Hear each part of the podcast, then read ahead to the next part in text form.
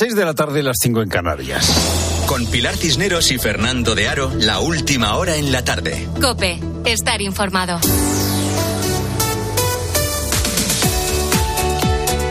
Muy buenas tardes a la gente, gente. Hemos empezado el año con un aumento de las enfermedades respiratorias.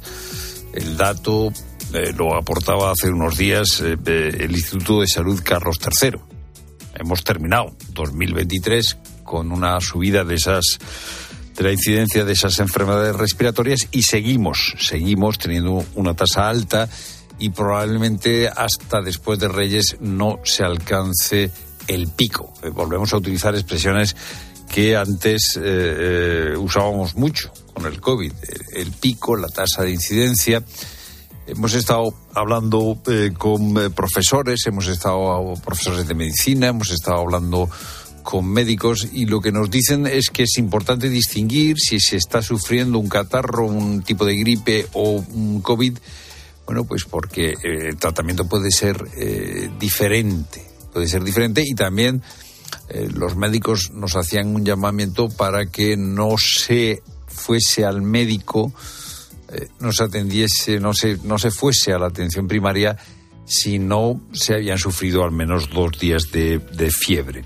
Hemos hablado con José Antonio López Guerrero, catedrático de neurovirología, y con Lorenzo Armenteros, médico de familia el virus respiratorio sincitial, digamos que ya ha superado el pico y está en, paulatinamente en claro retroceso. Casi todos los casos de gripe actualmente son gripe A en cuanto al coronavirus, que es una nueva variante que no procede directamente de, Omicron, sino que es la variante conocida como Pi pirola. Y solamente en los casos pasados 48 horas o 72 que vemos que se complica, que la fiebre se mantiene o que los datos van en aumento y no se reduce la sintomatología, pues acudir al, al médico.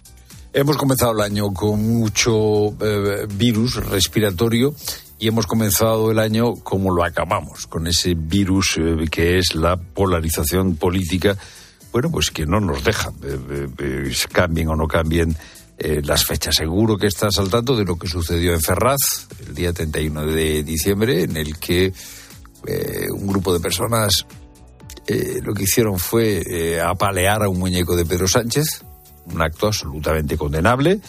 Eh, pero claro, la interpretación que se está dando de, este acto eh, es que, eh, según algunos, vivimos en un momento de, excesiva y, recurrente violencia política y según otros, pues esa violencia política se valora con una doble vara de medir. el PSOE parece que está encantado de lo del muñeco.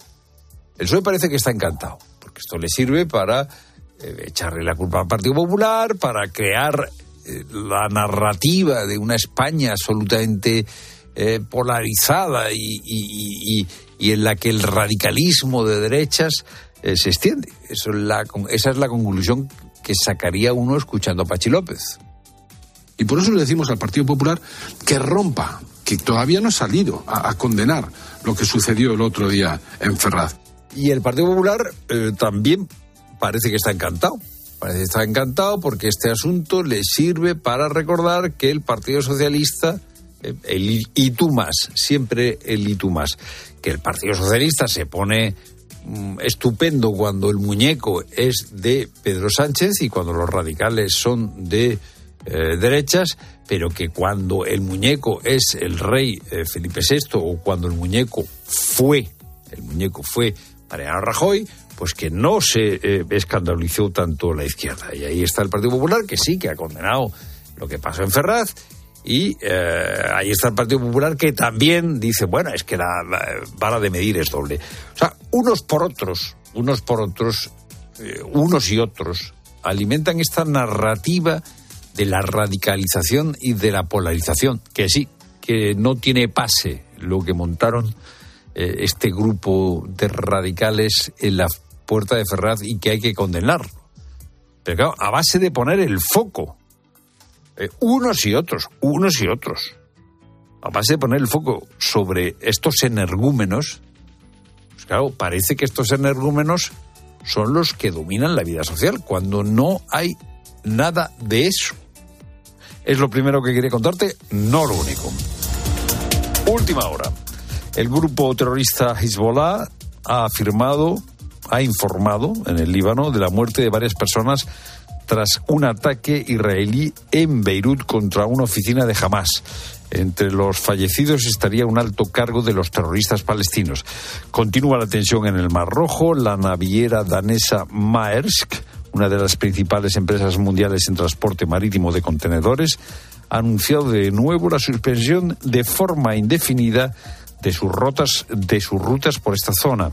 Este conflicto provocado por los rebeldes hutíes de Yemen está provocando el aumento del coste para el transporte de mercancías. Se calcula que se ha incrementado ese transporte, el precio de ese transporte, entre un 30 y un 40%, lo que puede provocar que durante los próximos meses se produzca un aumento en los precios de las importaciones y de las exportaciones en el comercio global.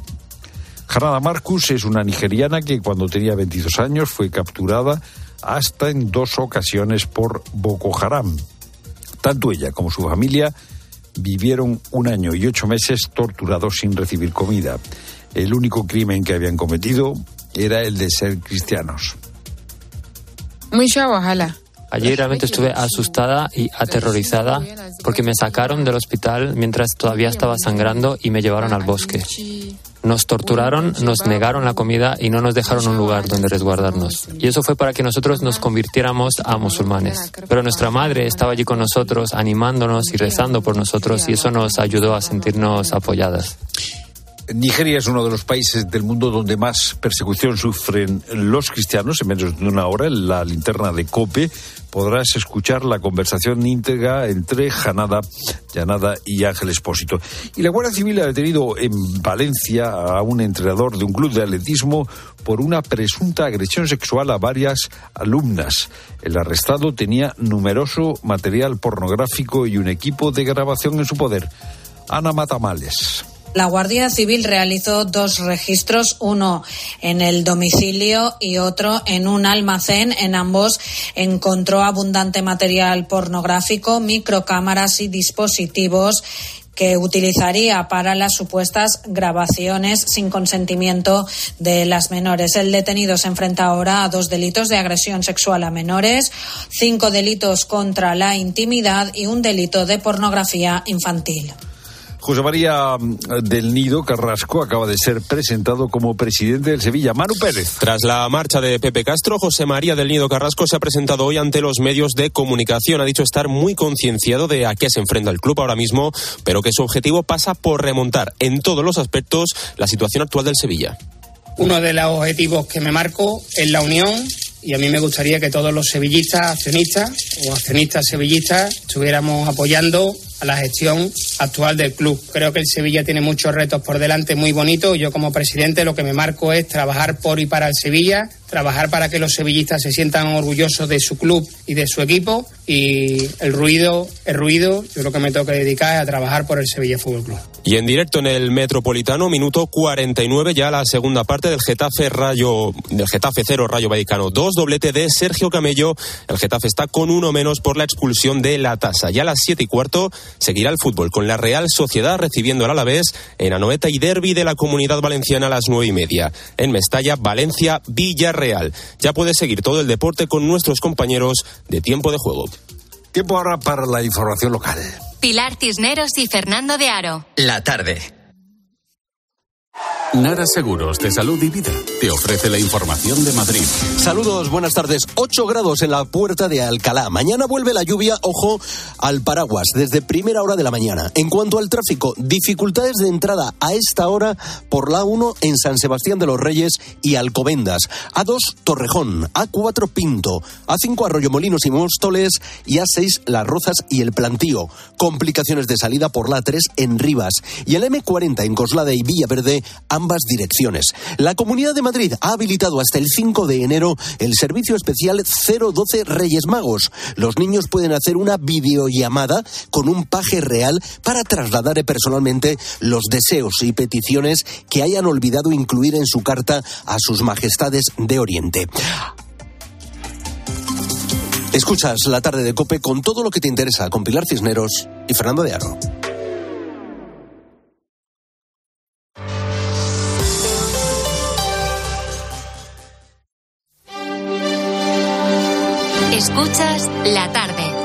Cisneros y Fernando de Aro. Cope, estar informado.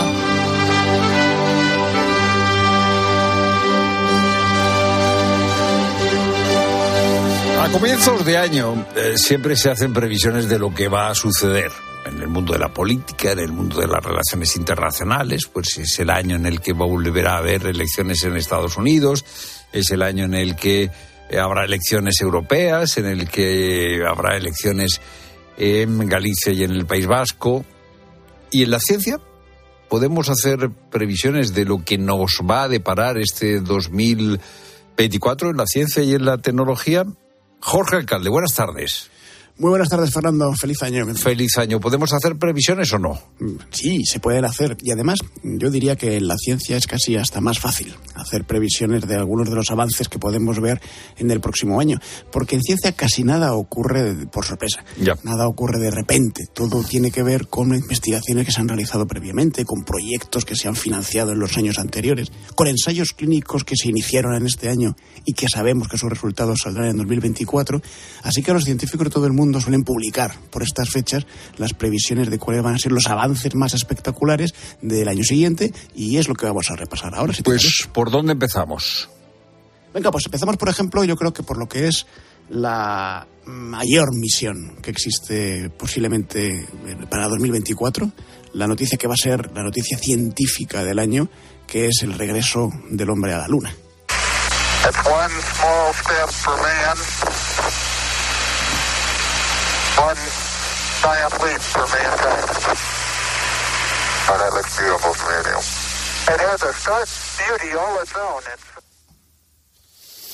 Bueno, ¿vamos a llegar a la Luna otra vez? ¿Vamos a volver a la Luna en el 24?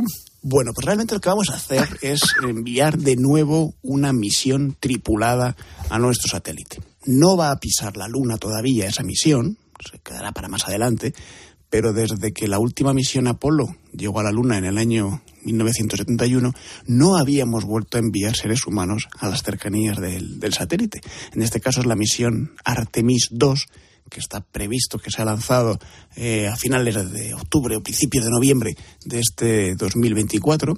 Una tripulación de cinco astronautas, uno de ellos una mujer, será la primera mujer también que esté en una misión cercana a la Luna, que durante 10 días llegará a la Luna, orbitará varias veces alrededor del satélite, eh, tomará medidas y, visiones muy interesantes de cómo se puede aterrizar allí, mm, demostrará que efectivamente podemos llevar un satélite o una, nave tripulada a las cercanías de nuestra Luna y regresará a la Tierra después de esos 10 días de misión. Es el último paso que se está dando desde la NASA para la siguiente gran misión, que se dará en 2025 o 2026, que ya hará que un ser, un ser humano vuelva a pisar la Luna después de casi 50 años. O sea, en el 25 volveremos a pisar la, eh, la Luna y en el 24 vamos a prepararnos con eh, un viaje que nos va a dejar cerca de eh, nuestro satélite. En el ámbito de la medicina, ¿qué esperamos? Mira, yo tengo mucha esperanza eh, de los resultados de una investigación eh, clínica que se ha iniciado en 2023 y que se ha hecho con muy pocas personas y con ratones del laboratorio y que va a tener sus primeros ensayos en fase 1 en 2024 para utilizar edición genética intentando curar la hipercolesterolemia, el exceso de colesterol. Ya sabes que el colesterol alto sí, es sí, sí, ¿Qué me vas a contar? Sí. Bueno, bueno, pues uno de los motivos de riesgo cardiovascular más grande y que hay algunos de los eh, personas que padecen colesterol alto que no responden a los fármacos, los fármacos convencionales. Bueno, pues utilizando edición genética, es decir, extrayendo las células del paciente y haciendo que estas células sean modificadas en su interior con una información genética que permite modular un gen, un gen específico que lo que hace es eh, inhibir o desarrollar las famosas células del colesterol de baja densidad, que es el malo para entendernos. esto podemos hacer que se inyecten estas células modificadas genéticamente en el paciente y esperemos que les permita recuperar sus niveles normales de colesterol.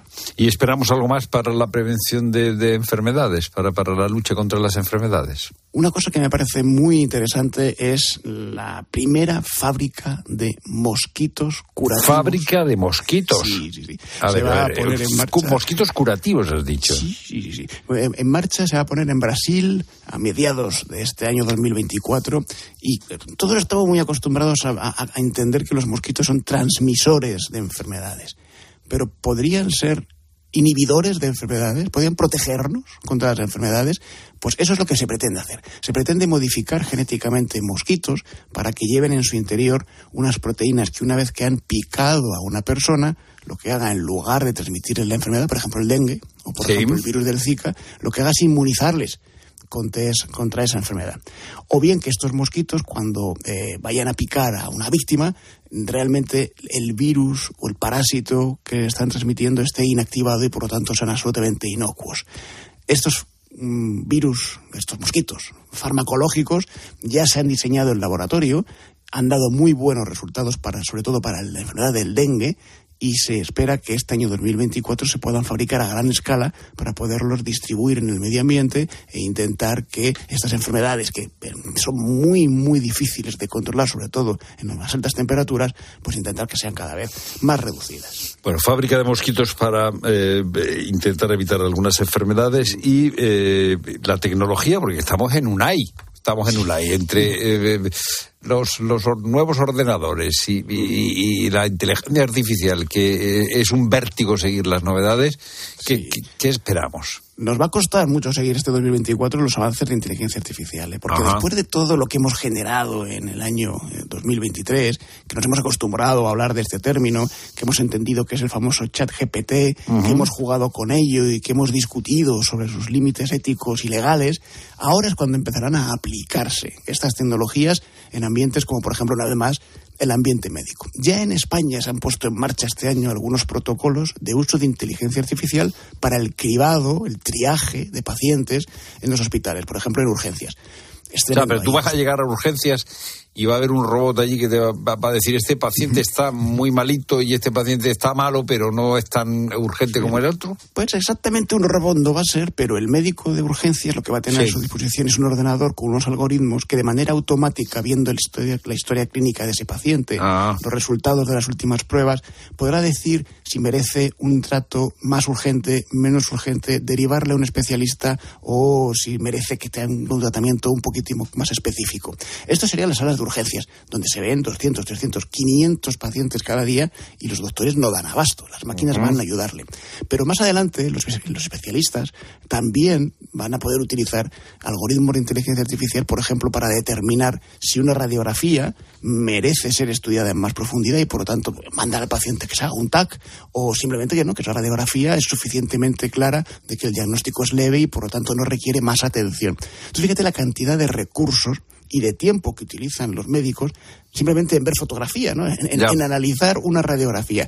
Si pueden ahorrar ese tiempo y dedicarlo a otras cosas, puede ser fantástico para evitar el colapso sanitario. Y eso ya lo va a poder hacer en 2024 la inteligencia artificial. Ya, lo que pasa es que es una combinación, ¿no? Del diagnóstico humano y del el procesamiento de la información de la máquina, por lo que me estás diciendo. O sea, el médico no desaparece. Sin duda el médico va a seguir siendo necesario, pero no para hacer cosas que deben hacer las máquinas o que Ya. saben hacer las máquinas mejor. Por ejemplo, hay, hay algoritmos de inteligencia artificial que son mucho más eficaces que el ser humano a la hora de detectar si una imagen de una piel tiene un melanoma maligno o simplemente un lunar benigno. Aciertan en el 99,9% de los casos, mucho más que el ser humano. Y por lo tanto, ¿para qué vamos a utilizar recursos humanos en eso, pudiendo utilizarlos en otras cosas más necesarias? Claro. Eh, esa es la cuestión, digamos, de la inteligencia artificial aplicada a, a- a la salud. Bueno, pues, interesante aplicación. Eh, eh, ¿Tienes algo más por ahí eh, en el mundo tecnológico? Hablabas de tecnología, efectivamente, y este año Europa va a inaugurar eh, el ordenador Júpiter, que es el primer ordenador que existe en Europa que es capaz de manejar trillones de operaciones por segundo. Estamos en lo que se llama técnicamente la escala del exaflop. ¿Cómo, Ahora cómo? ¿La escala del qué? el exaflop. Ya. Que es antes estábamos con teraflops, nuestros ordenadores pueden llegar a un tera, más Sí. o menos, de, de- de- de- usan terabytes para, para trabajar. Después del tera está el petaflop y ahora estamos en el exaflop, un trillón de operaciones por segundo. utiliza una energía que es equivalente a un millón de veces la energía que consume nuestro ordenador personal. Madre mía. Y se va a utilizar... O sea, que sale vez- caro. Sale digamos. caro, sale caro. Aunque en este caso dicen los técnicos alemanes, porque Sí. se va a instalar en, en- en Alemania, que van a intentar que en 80% de la energía consumida sea energía verde, energía renovable. Y ya veremos, es muy, es muy caro. Pero ¿para qué sirve un, ordenador así, con esta capacidad de procesamiento? Va a tener dos misiones, muchísimas más, ¿eh? pero dos muy interesantes. Una es intentar reproducir a escala el clima de la Tierra. Utilizar todos los miles de millones de datos que tenemos sobre el clima, sobre la temperatura, las presiones, las corrientes, eh, el CO2, e intentar hacer un modelo muy realista del clima de la Tierra que pueda permitir hacer predicciones mucho más fiables de las que hoy tenemos. Y la otra es imitar algo todavía más complicado, el cerebro humano. Intentar reproducir también a escala cómo se comportan las conexiones de los miles de millones, cientos de miles de millones de neuronas, de neuronas que tenemos en nuestro cerebro. De manera que vamos a tener dos, una tierra chiquitita y un cerebro humano chiquitito sobre los que poder investigar y sin duda nos va a dar muchas sorpresas en 2020. Claro, la inteligencia artificial eh, eh, nos exige eh, saber cómo conocemos nosotros para, para diferenciar. Hoy empezábamos viajando a la Luna, eh, pero el universo es muy grande. Vamos a conocer algo más de, de- de- de nuestro universo. Vamos a, co- a conocer cosas a, a partir sobre todo de que se inauguren dos telescopios, los dos en Chile, en el desierto de Atacama, que, pues que van a ser la bomba, Fernando, porque fíjate, tenemos el observatorio Simons, que es un gran telescopio que pretende observar la radiación de fondo de microondas del universo. Ajá. Eso es un poco como el eco que dejó el Big Bang cuando nació el universo. Ese eco de radi- radiación que sigue presente, que se va expandiendo por todo el cosmos y que lleva mucha información. Y al estudiar esa radiación podemos entender mejor cómo nació el, universo mismo. Y, para verlo hacen falta, realmente no es un telescopio, es una red de telescopios de 6 metros de, de diámetro cada uno de ellos que va a apuntar a los lugares del cosmos donde esa radiación se supone que ha dejado alguna huella. Y tenemos otro observatorio que se llama Vera Rubin y este observatorio va a ver un poquito más cerca. Que va a intentar es analizar si existen más planetas parecidos a la Tierra en las cercanías de alguna estrella próxima a nuestra galaxia. Intentar buscar si en otros soles, como puede ser nuestro Sol, que seguro que hay miles de millones también por ahí desperdigados, pudiera haber habido algún planeta parecido al nuestro. Y por lo tanto podría haber estado en esa famosa zona de habitabilidad que habría permitido que a lo mejor algún tipo de vida microscópica hubiera anidado en ellos. O quién sabe.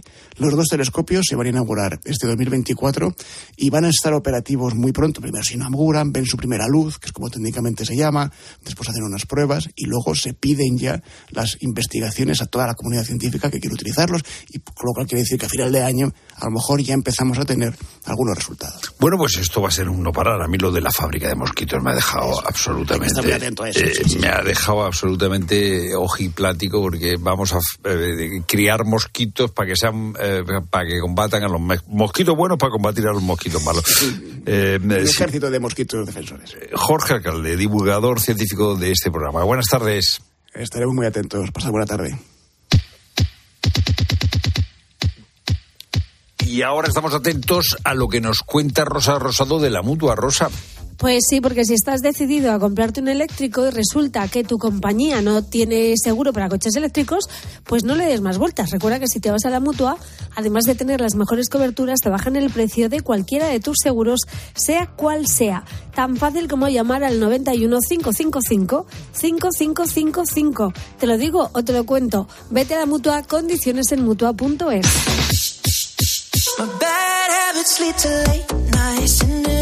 La voz de nuestra Rosa Rosado no tiene eh, los infinitos matices que la adornan habitualmente, porque eh, el efecto de un virus eh, respiratorio eh, Catastrófico. sí, ha reducido los colores de su voz.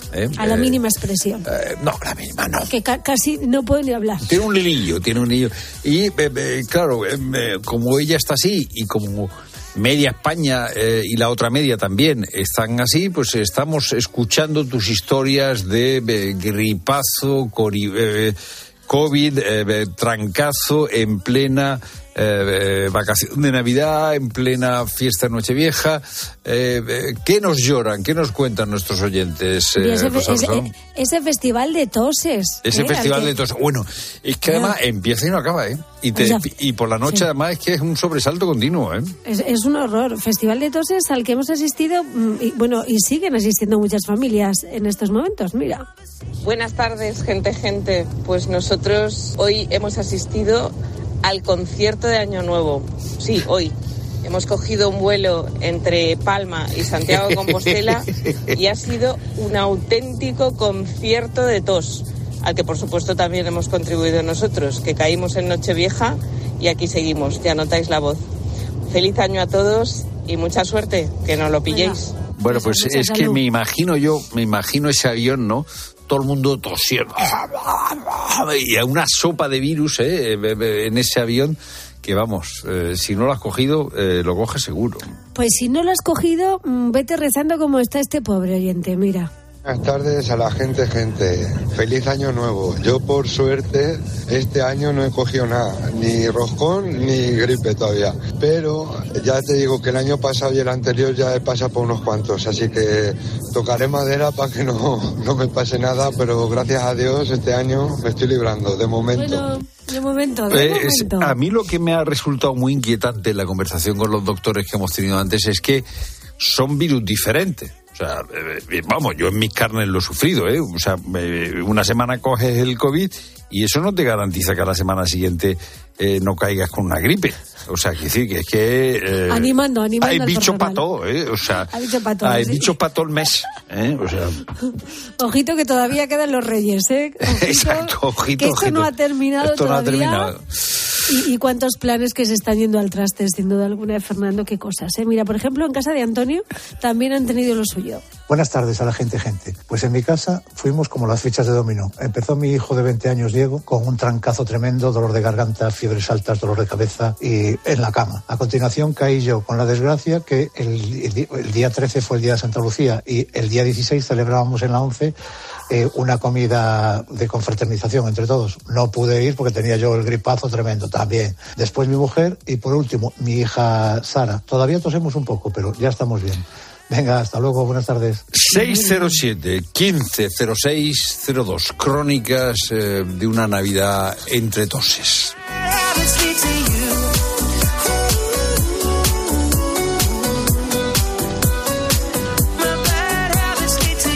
Escuchas la tarde. Con Pilar Cisneros y Fernando de Aro. Cope, estar informado. Vamos a ir a la DGT, la Dirección General de Tráfico.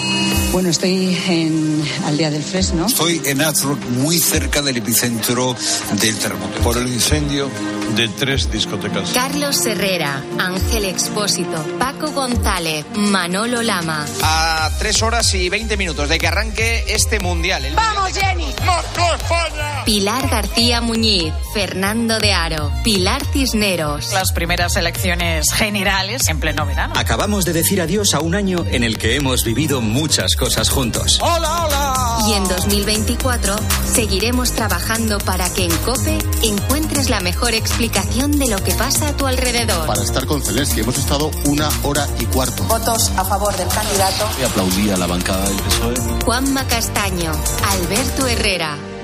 Oye, cogemos un roscón para Reyes, ¿no? Los del corte inglés son los mejores y artesanos. Yo prefiero el de nata, está buenísima. Aunque los niños ya sabes, del chocolate no le vas a sacar. Ah, y coge el de mis padres, de trufa. Y uno sin relleno para tu madre, que luego se come el nuestro. Feliz Roscón de Reyes del Corte Inglés. Este año con 30.000 euros en premios, con vales de hasta 1.000 euros y regalos de viajes el Corte Inglés. Por mucho que quieras, no puedes sustituir los calcetines con renos bordados que te ha regalado tu suegra por Navidad. Sí, los mismos que los del año pasado. Pero con línea directa, lo que sí puedes sustituir es tu vehículo. Y no solo por robo o siniestro, sino también en caso de avería. Cámbiate ahora y te bajamos el precio de tu seguro de coche, sí o sí. Ven directo a lineadirecta.com o llama al 917-700-700. El valor de ser directo. Consulta condiciones. En Carglass creemos que todos los parabrisas merecen una segunda oportunidad, incluso los irreparables. Por eso tenemos contenedores en todos nuestros talleres para que puedan ser reciclados y así darles una segunda vida. Carglass cambia, Carglass repara. Escuchas la tarde. Y recuerda, la mejor experiencia y el mejor sonido solo los encuentras en cope.es y en la aplicación móvil. Descárgatela. Nuevo año, nuevas metas. Que no se queden en simples propósitos. El próximo 28 de abril, Madrid vivirá la mayor fiesta del running y no te la puedes perder. No te quedes fuera del Zurich Rock and Roll Running Series Madrid y disfruta cualquiera de sus tres distancias: maratón, media maratón y 10 kilómetros. Si corres Madrid, el 2024 será el mejor año de tu vida. Inscripciones en rockandrollmadridrun.com. Colabora Comunidad de Madrid.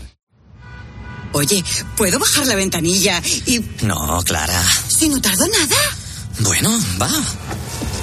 ¡Ya somos iluminados! Cuando te haces iluminado y empiezas a ahorrar en carburante en tus facturas de luz y gas, cuando ahorras comprando tus marcas favoritas con Wilet y en tus recargas eléctricas, te apetece contarlo. ¿Y tú? ¿A qué esperas para hacerte iluminado? Contrata la luz con Repsol en el 950 52 50 y empieza a ahorrar. Uf, empieza el frío. Y por si fuera poco, crack, luna rota. No. Pero ¿sabes qué? Al mal tiempo, crystalbox.es. Hice clic y en un plis, listo. Pim pam.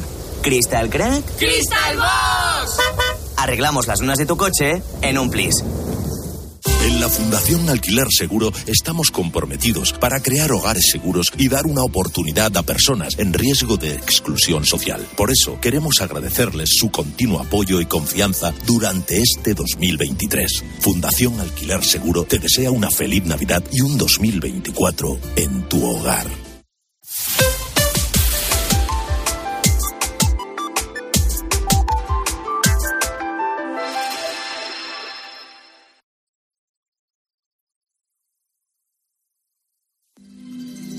Escuchas la tarde. Con Pilar Cisneros y Fernando de Aro. Cope, estar informado.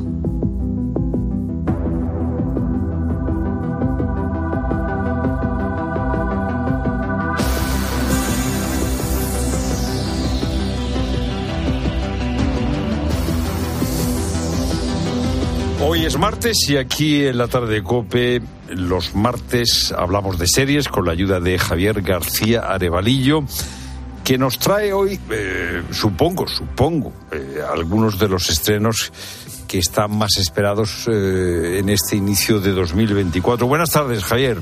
Muy buenas tardes, Fernando. A ver, pese a la huelga de gui- de guionistas, este nuevo año promete darnos muy buenas veladas de televisión, desde principios de año hasta finales.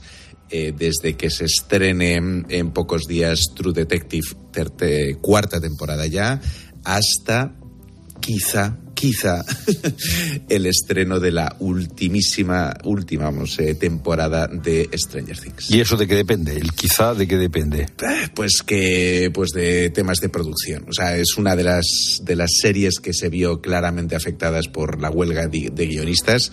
Estaba, vamos, esperaba para final de verano y ahora se habla de que finales de 2024, inicios de 2025 habrá que ver. Bueno, pues si no tenemos Stranger Things, eh, eh, si al final eh, el quizás es que no, ¿qué sabemos que sí, seguro?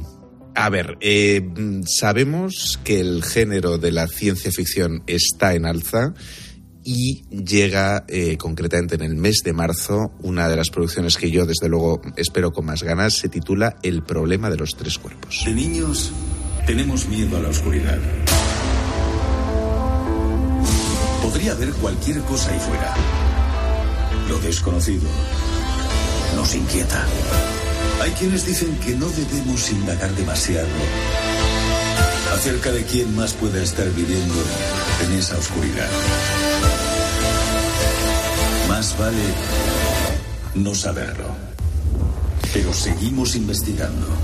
Bueno, es una de las series que más me apetece. Pero ¿por qué? ¿Por qué? ¿Por qué? ¿Por qué es una de las que más te apetece, Javier? Pues mira, porque eh, lo que decíamos, ¿no? el género de la ciencia ficción que está, que está ahora mismo en, en alza, vimos hace, hace pocos años el, el inicio de esa saga de Foundation eh, basada en, en el libro de, de Isaac Asimov, el éxito de, taquilla de Dune, que, ahora llega con, su segunda entrega este año.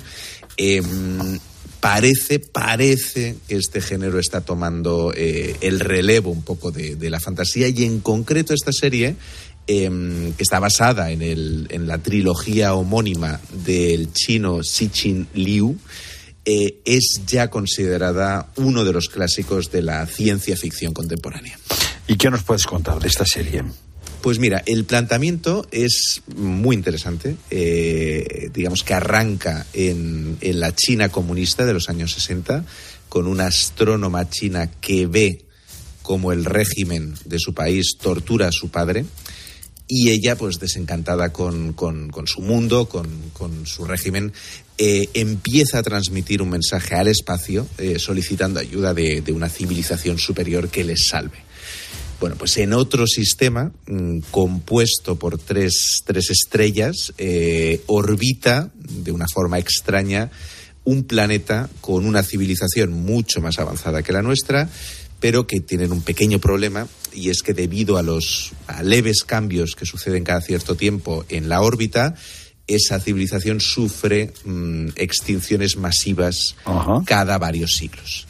Entonces, el mensaje del astrónoma llega justamente cuando se están planteando eh, como única solución migrar a otro planeta habitable. Y ahí es un poco donde, donde arranca. Viendo el tráiler, vamos, yo puedo casi garantizar que, que, vamos, que tiene un pintón y que al menos la factura me ha recordado desde luego a, a la calidad de producción de, de Foundation, sin más lejos. Eh, por eso acababa el tráiler diciendo la vida busca más vida, ¿no? Efectivamente. Bueno, pues entonces esto es lo que estamos eh, esperando. Eh, es una mezcla, porque tú, es ciencia ficción, pero también hay algo de policíaco, ¿no? O sí, de, bueno, o de más thriller. Bien drama, sí, o sea, thriller político. Ah, thriller político. Eh, un poco de, de también de, de entiendo, o sea, de, de, de denuncia de, un régimen autoritario. Ya, eh, ya. Entonces esa mezcla yo creo que es muy interesante. Bueno, pues esto es eh, eh, lo que nos lo que tenemos en la cartera de ciencia ficción y qué tienes por ahí de, de fantasía. Bueno, tras el éxito de la adaptación reciente del cómic One Piece eh, con actores reales, eh, y también con el recuerdo del fiasco que fue eh, la primera adaptación de este, de este mítico cómic, llega con actores reales eh, en formato serie Avatar, la leyenda de Ang. El tiempo es algo curioso. El pasado. El futuro. Todo se entremezcla. Solo hay un modo de no confundirse. Recuerda siempre quién eres. A mí esto de la fantasía, Javier, te confieso que me resulta complicado. ¿eh? Me, o sea, me, lo podía imaginar. O sea, hay gente, no, o sea, hay gente que, que de, gente que no te lo esperas, ¿eh? Y que son auténticos sí. devotos de la fantasía. A ver, a ver, eh, sí, sí, intenta a ver, darme reconozco... razones para que me asome, por lo menos, ¿eh?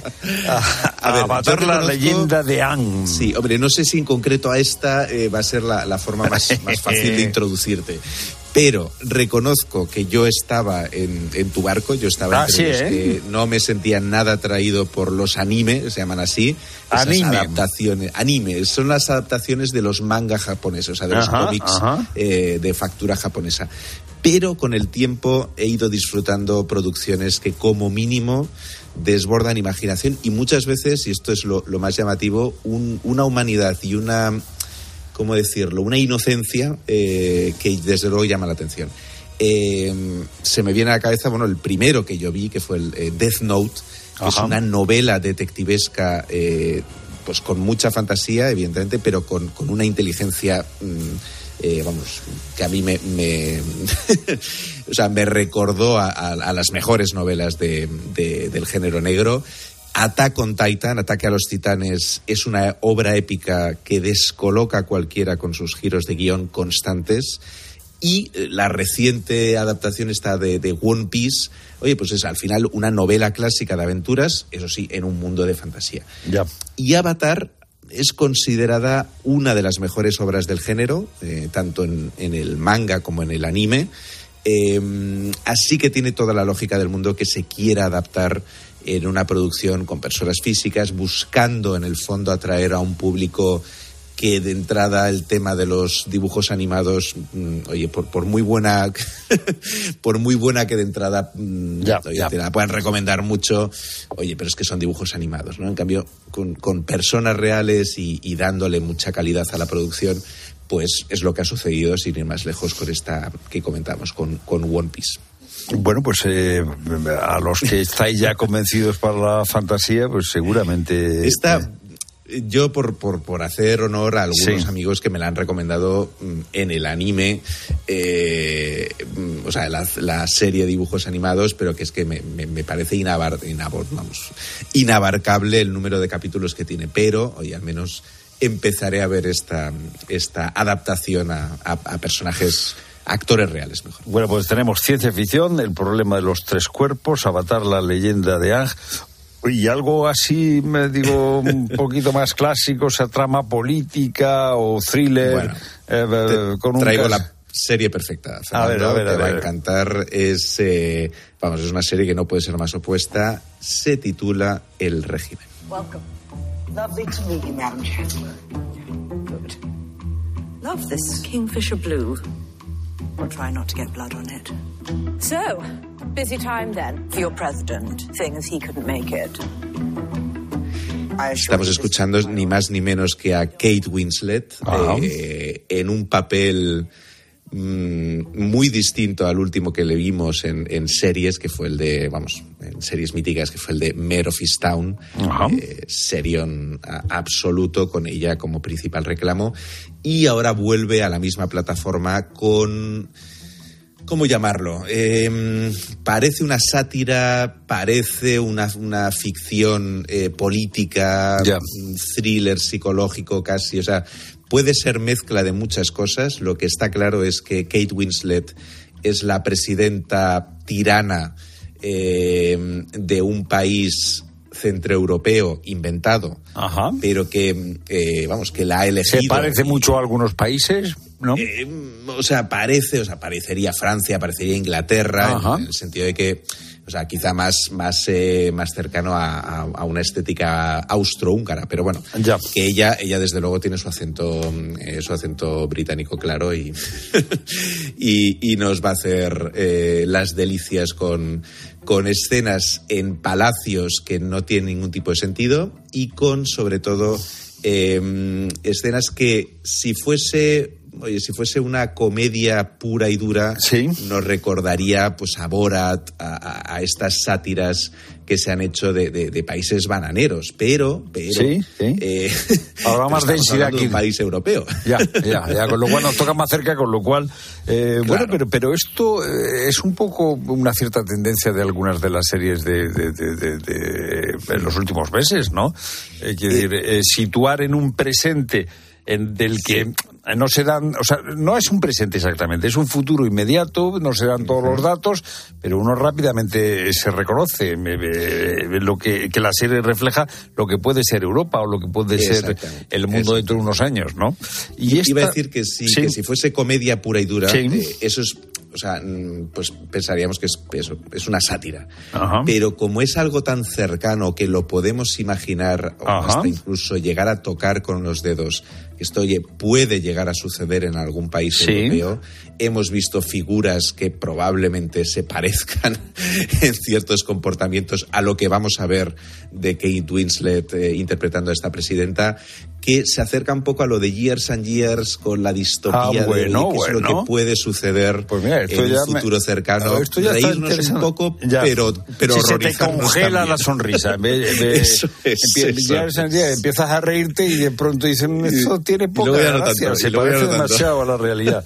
bueno, eh, entonces, el problema de los tres cuerpos, eh, para quien esté más en la onda de la ciencia ficción, Avatar, la leyenda de Aang, eh, el régimen, oye, por cierto, ¿has dicho eh, fecha en la que eh, empecemos a verla o no? Para el régimen, eh, en unas pocas semanas. No sé si Ah, era sí. febrero marzo o. O sea, enseguidita, de vamos. Ahora ya me- se me cruzan las fechas. Pero Sí. vamos, es, es todo primer cuatrimestre. Ya. ¿Y La- algo más la tienes más por ahí? cercana, la más cercana que tenemos es la cuarta temporada de True Detective.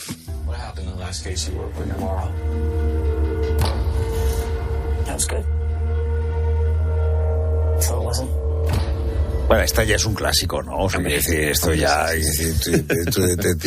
Eh, ¿Crees que va a mantener el nivel? Eh, bueno, a ver, yo ojalá que lo remonte, porque la segunda fue un fiasco, la tercera a mí no me desagradó, pero desde luego están muy lejos de la, de la primera, de la primera temporada, claramente.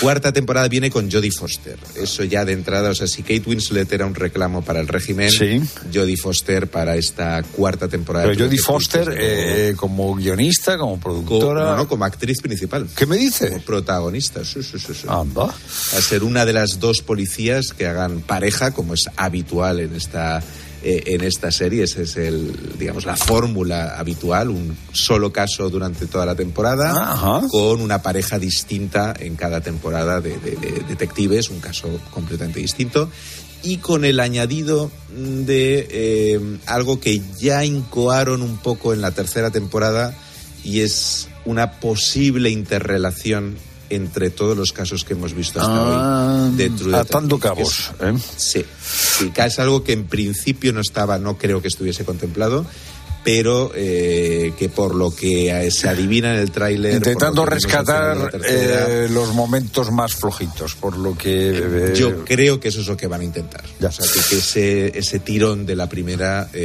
intenta vamos, saque a la superficie la, la tercera, la cuarta sobre todo. Bueno, pues yo de todo lo que has contado, eh, lo que espero ya con ansiedad es el régimen. Eh, la, fantasía, pues oye, habrá que echarle un vistazo. Gracias, Javier. Un placer, como siempre, Fernando. Sigue a Pilar Cisneros y a Fernando de Aro en Twitter, en La Tarde Cope y en facebook.com barra La Tarde Cope. Cierra los ojos. Imagínate este año que está por comenzar. Ese sueño que te gustaría hacer realidad. Ese nuevo idioma que te gustaría aprender. Ese tutorial que te hará descubrir un nuevo hobby. Todas las posibilidades que llegan con el nuevo año. Si en los últimos 100 años la tecnología nos ha permitido hacer realidad todo aquello que imaginamos, ahora más que nunca, imaginémonos todo lo que seremos capaces de hacer en los próximos 100. Telefónica, imaginémonos. Feliz año, un beso. Hay dos tipos de motoristas, los moteros que disfrutan la carretera como nadie y los mutueros, que hacen lo mismo, pero por menos dinero. Vente a la mutua con tu seguro de moto y te bajamos su precio sea cual sea. Llama al 91 555 5555. Hay dos tipos de motoristas, los que son mutueros y los que lo van a ser. Condiciones en mutua.es. En la Fundación Alquiler Seguro estamos comprometidos para crear hogares seguros y dar una oportunidad a personas en riesgo de exclusión social. Por eso queremos agradecer su continuo apoyo y confianza durante este 2023. Fundación Alquiler Seguro te desea una feliz Navidad y un 2024 en tu hogar. Si abres el libro del bien vivir por la página 9 podrás leer la siguiente reflexión. La felicidad no te la dan los metros cuadrados. La felicidad te la dan aquellos con quien los compartes. Con el cupón diario de la 11 puedes ganar hasta 500.000 euros de lunes a jueves y practicar el bien vivir. Cupón diario de la 11. Te toca bien vivir. A todos los que jugáis a la 11, bien jugado. Juega responsablemente y solo si eres mayor de edad. Escuchas Cope. Y recuerda, la mejor experiencia y el mejor sonido solo los encuentras en cope.es y en la aplicación móvil. Descárgatela. ¿Eres presidente de tu comunidad? ¿Quieres ahorrar en los servicios de conserjería y seguridad? Conoce nuestro vigilante virtual, gruposercon.com 900 102 101. Que la gastronomía es uno de nuestros mejores embajadores, eso lo saben hasta en Japón. Gracias a los chefs y a productos como Fuentes, el atún rojo, nuestro país triunfa en medio mundo, como en Japón, donde Fuentes es sinónimo del mejor atún rojo. Esta Navidad te vas a quedar con todos tus invitados con los tomates Mar Azul. Bueno, con todos menos con tu cuñado, que seguro que conoce esta nueva variedad de tomates de color azulado. Mar Azul, sí, sí, Mar Azul. Mmm, rico y muy saludable con vitaminas C y B6, fibra. Tomate Mar Azul. De Motril, de Hortícola Guadalfeo, los especialistas en tomates. Cierra los ojos. Imagínate este año que está por comenzar ese sueño que te gustaría hacer realidad, ese nuevo idioma que te gustaría aprender, ese tutorial que te hará descubrir un nuevo hobby. Todas las posibilidades que llegan con el nuevo año. Si en los últimos 100 años la tecnología nos ha permitido hacer realidad todo aquello que imaginamos, ahora más que nunca, imaginémonos todo lo que seremos capaces de hacer en los próximos 100. Telefónica, imaginémonos. Feliz año, un beso. La gama eléctrica Citroën Pro se carga en la descarga o cuando acabas la carga. La de cargar, no la del punto de carga que viene incluido. Y cargado viene también tu Citroën Iberlingo con condiciones excepcionales financiando. Vente a la carga hasta fin de mes y te lo contamos. Citroën. Financiando con Estelantis Financial Services. Condiciones en citroen.es.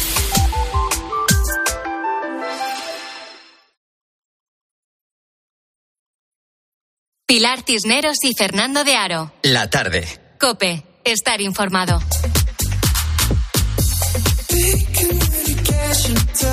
Pues llevamos toda la tarde recogiendo historias, historias de la gente, gente que ha tenido que cambiar los planes, que pensaba eh, irse a una playa paradisiaca con motivo del Año Nuevo y que eh, la playa que conoce es la de las sábanas, ¿eh? la sábana o del sofá, el sofá porque le ha pillado o el COVID o la gripe A, la gripe B, la gripe Z, la gripe Y. ¿eh? o un catarro eh, más tradicional. Y están contando sus historias. Rosa Rosado, ¿qué nos cuentan los oyentes? Pues efectivamente, Fernando, ¿qué momentos más bonitos nos deja la Navidad? Buenas tardes, gente. El año lo conté tú. Yo a mí lo que más me fastidió fue que cogí el coronavirus fuerte el día de mi cumpleaños, encerrado en mi cuarto y mi mujer y mis niños cantándome Happy Day Before You en la puerta de la habitación. Casi nada. Venga, un saludito. Oye, pero esos cariños y eso es... ¿eh? Ahí estaban, ahí estaba la familia. Sí, sí, sí. Otro momento que no vamos a olvidar es, pues eso, eh, no sé si a ti te habrán dado también plantón este año, pero hay muchas familias que a las que sí. Hola gente, gente, la última en caer mi perrilla. Pero bueno, que antes de Nochebuena yo dije aquí que no venga nadie, que esté con una gripe que te mueres. Y no, no, no, tenía que ser en mi casa. Bueno, pues yo arrastrando los pies organicé toda la Nochebuena y a partir de ahí han caído todos. Tanto es así que en Nochevieja pues, no apareció nadie. Yo lo organicé todo y empezaron a caer todos uno detrás de otro y no, yo no voy, yo tampoco, yo tampoco, yo tampoco. Claro, Total, ya. me quedé compuesta y sin visitas. Ya. Visitas. Ya, ya se habían dado cuenta. Yo fui a un, no, no recuerdo cuál de las cenas con mascarilla y me dijeron, ah, eres un exagerado. Digo, bueno, me la quito, pero, pero, pero, eh, eh, que Allá sepa. vosotros. Eh, allá vosotros, ¿eh? Pues aquí. Exactamente. Sí, sí, yo, yo no la suelto tampoco por si acaso, pero es verdad que había que ser precavidos porque es lo que dice esta, esta chica, es que eh, se coge, la coge todos, ¿eh? En este caso, todos los que acabamos cenando acabamos con, con la gripe. Eh, Antonio de Huesca eh, está ya viéndolas venir, ¿eh? Buenas tardes, gente, gente. Yo tengo que decir que es el primer año que me vacuno de la gripe y del COVID. Sí, ya por la edad, 61 años, pues me tocaba. Y tengo la sensación de que es que oigo caer las bombas a mi alrededor y yo estoy a salvo. Toda la gente que tengo a mi alrededor, la que no está constipada, tiene COVID o si no tiene malestar en general y yo estoy como una rosa. Yo no sé si será, me imagino que sí, consecuencia de las vacunas. Por cierto, feliz año. Buenas tardes. Bueno, pues ya sabemos lo que hay que hacer el año que viene. ¿eh? Eh, vacunarse, vacunarse, vacunarse. Dice, Vacunarse, es como si cayera la bomba a mi lado y, y a mí todavía no me ha tocado. Efectivamente, pero es que... Eh, Le los vamos a pedir que nos llame dentro de una semana, ¿eh? A ver A si ver sí entiende, sí, sí. Pero son los pocos, es que eh, yo creo que si tú no has caído, seguro que conoces a gente a tu alrededor que, Sí, bueno, sí. lo está pasando fatal esta Navidad. ¿Y cuántos padres han tenido que salir al rescate de sus hijos? Pues en esta Navidad tuve que venir a recoger a mi hija que estaba la pobre muy mala, con un gripazo impresionante, con fiebre cerca de 39. Tuve que quedarme con ella aquí tres días porque no podíamos volver a casa hasta, hasta que pasaran esos tres días, hasta que se recuperase un poco. Pero la verdad es que yo me sentaba con ella para acompañarla, para darle masaje en las piernas, para que le doliera menos. Y la verdad es que yo no cogí nada. Un abrazo, gente, gente. Ahí, ahí está. Es que, te duele tiene- todo el cuerpo. te duele que otro dices, cuerpo. Y hay gente sí, que tiene sí. un sistema inmunológico a prueba de bomba y que, eh, que no lo coge, ¿eh? Son las Bueno. Y este muchacho, ah, tú crees que lo acabarán suerte. cogiendo, ¿no?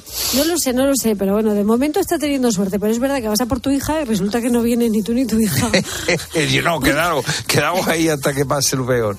Efectivamente, es que hemos tenido de todo estas navidades, sobre todo plantones, gente que no se ha podido mover de la cama y ese brilli brilli que hemos comprado para la noche vieja. El brilli brilli, para el año que viene. Eso prescribe el brilli brilli, o sea, ¿eso caduca o no? Yo creo que no, no, no, va a ser que ah, no. ¿eh? Vamos a ver si lo podemos estrenar. Pues ya tiene la brillantina sin inflación para el año que viene. Eh, efectivamente, porque este año lo que ha tocado es cenar en pijama y en bata. Bueno, pues eh, una especial Navidad esta, la de Rosa Rosado y la de muchos de nosotros con gripes variadas. Sí, sí, sí, sí, sí.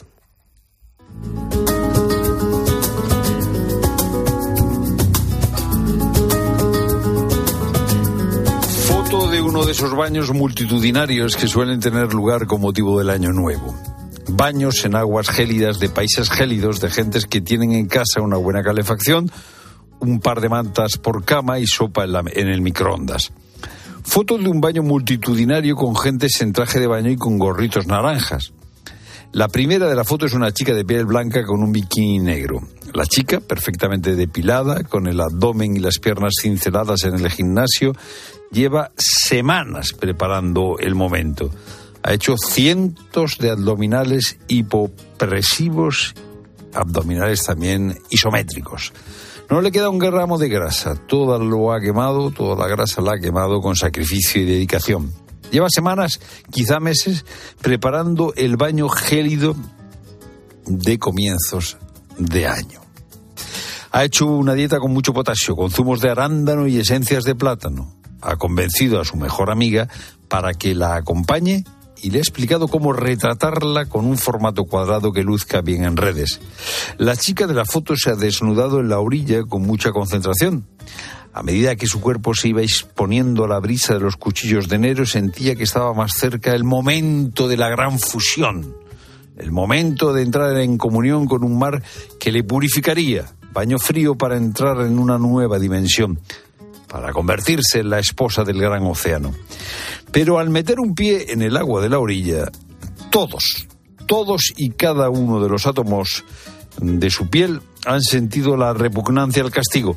Y sin darse cuenta, la chica ha abierto las manos y ha tirado de los hombros hacia arriba, buscando consuelo. Y sin darse cuenta, la chica ha visto cómo se le fruncían las cejas y ha abierto una boca de pantera para lanzar un grito de protesta.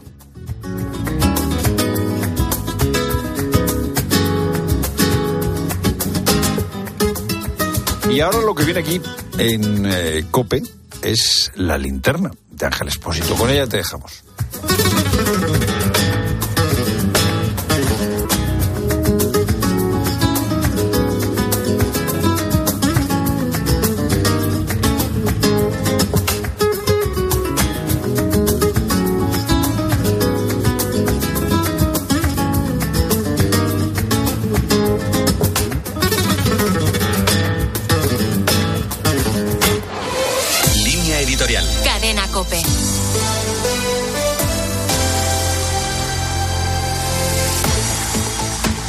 2023 ha sido un año muy duro para la libertad de información en el mundo.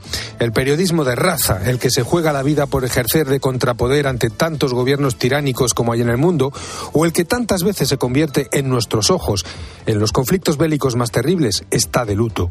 Opacado tantas veces por un ejercicio frívolo de la profesión, este tipo de periodismo es esencial para el sostenimiento de las democracias liberales y se ha convertido en objetivo de represión para quienes tienen claro que a sus abusos contra las libertades fundamentales le sobran testigos incómodos. Según Reporteros Sin Fronteras, 521 periodistas se hallan actualmente en prisión, récord absoluto con China a la cabeza de tan triste lista en la que quedan también señalados Nicaragua, Marruecos, Birmania o Argelia. Por primera vez desde 2018, el número de periodistas asesinados en zonas de conflicto es proporcionalmente más elevado que el de los asesinados en zonas de paz. Las cifras son desoladoras. Ahí está la masacre de periodistas en Gaza, donde han muerto 63 reporteros por bombas o por fuego francotirador, o en Ucrania, tras la invasión de Rusia, donde han sido asesinados 21 periodistas, mientras Putin amordaza directamente a todo el que osa oponerse a su política expansionista. La profesión periodística lleva en su ADN ejercer ese contrapoder tan necesario. Los terribles datos de periodistas encarcelados, secuestrados o asesinados en 2023 deben hacer reflexionar acerca de que sin periodistas libres no hay periodismo, sino solo propaganda, y que sin periodismo queda herida de tal manera la libertad de información que se tambalea uno de los pilares fundamentales de la democracia.